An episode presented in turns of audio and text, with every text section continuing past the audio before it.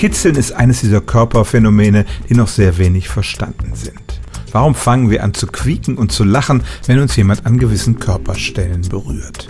Das funktioniert ja auch nicht immer. Manche Menschen sind überhaupt nicht kitzlig und selbst die kitzligsten Menschen und auch Tiere werden in Gefahrsituationen plötzlich vollkommen immun dagegen. Da gibt es halt wichtigere Dinge und der Körper achtet nicht mehr auf den Kitzelreiz. Forscher der Humboldt-Uni in Berlin haben übers Kitzeln geforscht und haben zum Beispiel in Rattenstudien herausgefunden, welche Hirnregion für diese Kitzelsignale zuständig ist.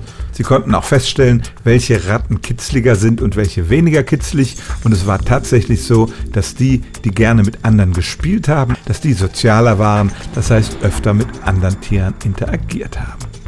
Die Forscher vermuten nun, dass das Kitzeln dazu dient, Individuen zum gemeinsamen Spielen zusammenzubringen und sie glauben, dass es beim Menschen nicht anders ist als bei der Ratte.